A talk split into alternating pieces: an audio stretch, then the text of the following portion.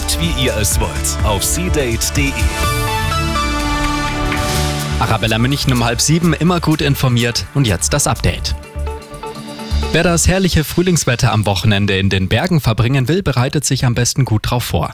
Laut dem Bayerischen Alpenverein haben immer noch die meisten Hütten geschlossen. Oberhalb von 1200 Metern liegt auch noch einiges an Schnee. Hier ist festes Schuhwerk gefragt, eventuell auch Gehstöcke. Nein zum Krieg. Diese Worte skandierten tausende Menschen in Moskau rund um den Friedhof, auf dem Kreml-Kritiker Nawalny heute beerdigt wurde. Die Polizei hat 45 Menschen festgenommen, berichten Medien. Zuvor hatten sich bei der Trauerfeier seine Familie und mehrere Botschafter, darunter auch der Deutsche, von Nawalny verabschiedet. Seine Witwe ist aus Angst um ihre Sicherheit nicht nach Russland gereist.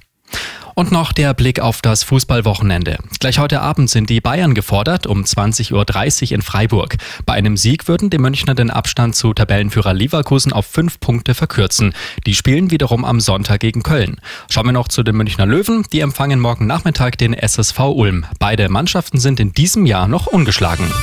Immer gut informiert. Mehr Nachrichten für München und die Region wieder um sieben. Und jetzt der zuverlässige Verkehrsservice mit Andy Karg. Danke, Sebastian.